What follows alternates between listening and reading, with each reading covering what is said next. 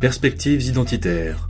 La chronique politique de Raphaël Emma pour le libre journal Vive la civilisation européenne sur Radio Courtoisie.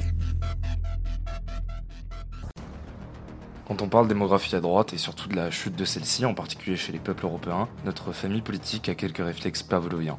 Elle va rechercher la responsabilité totale et exclusive de l'affaissement de celle-ci dans l'unique installation du modèle culturel et social post-68. Celui qui a défait la famille, celui qui a imposé les dictats féministes, celui qui a divérilisé les hommes. En bref, celui qui a déconstruit le monde traditionnel pour le remplacer par un modèle individualiste, consumériste et jouisseur.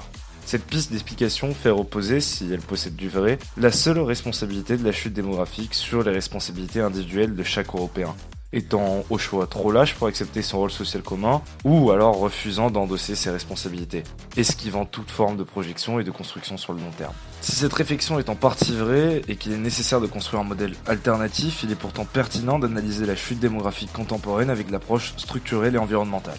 En effet, de récentes études constataient en 2022 une baisse de la qualité du sperme de près de 50% en moins de 40 ans. D'autres attestaient que chez les femmes, la probabilité d'avoir un cancer du sein s'était multipliée par 3 en l'espace d'une génération. Plus encore, certaines notaient les baisses tendancielles de la testostérone ou plus largement une série d'autres dérèglements hormonaux chez les individus. La recherche semble indiquer unanimement que ces phénomènes sont surreprésentés dans les pays développés, c'est-à-dire ceux les plus concernés par la chute démographique, et par son corollaire s'agitant au-dessus de leur tête comme une épée de Damoclès, le grand remplacement. Les mêmes études recherchant le meilleur coupable de cette chute de la fertilité pointent du doigt plusieurs pistes. Perturbateurs endocriniens, pollution, stress, tabagisme, tous s'accordent en revanche pour dégager une tête de liste. Cette tête de liste, c'est les microplastiques. Une appellation qui recouvre un certain nombre de substances comme le bisphénol A ou les phtalates que l'on retrouve notamment dans les processus plastifiants ou plus largement dans les produits issus du plastique. Anthropologiquement, la découverte du plastique, matériel solide, peu cher et pratique, a entraîné avec elle la popularisation de son utilisation. Symbole même du XXe siècle, le plastique est l'âme de l'industrialisation, de la production à la chaîne, de la consommation, in fine, de la rupture anthropologique qui a frappé l'homme, surtout européen, en le faisant sortir des champs pour le mettre dans les usines, plus tard dans les bureaux.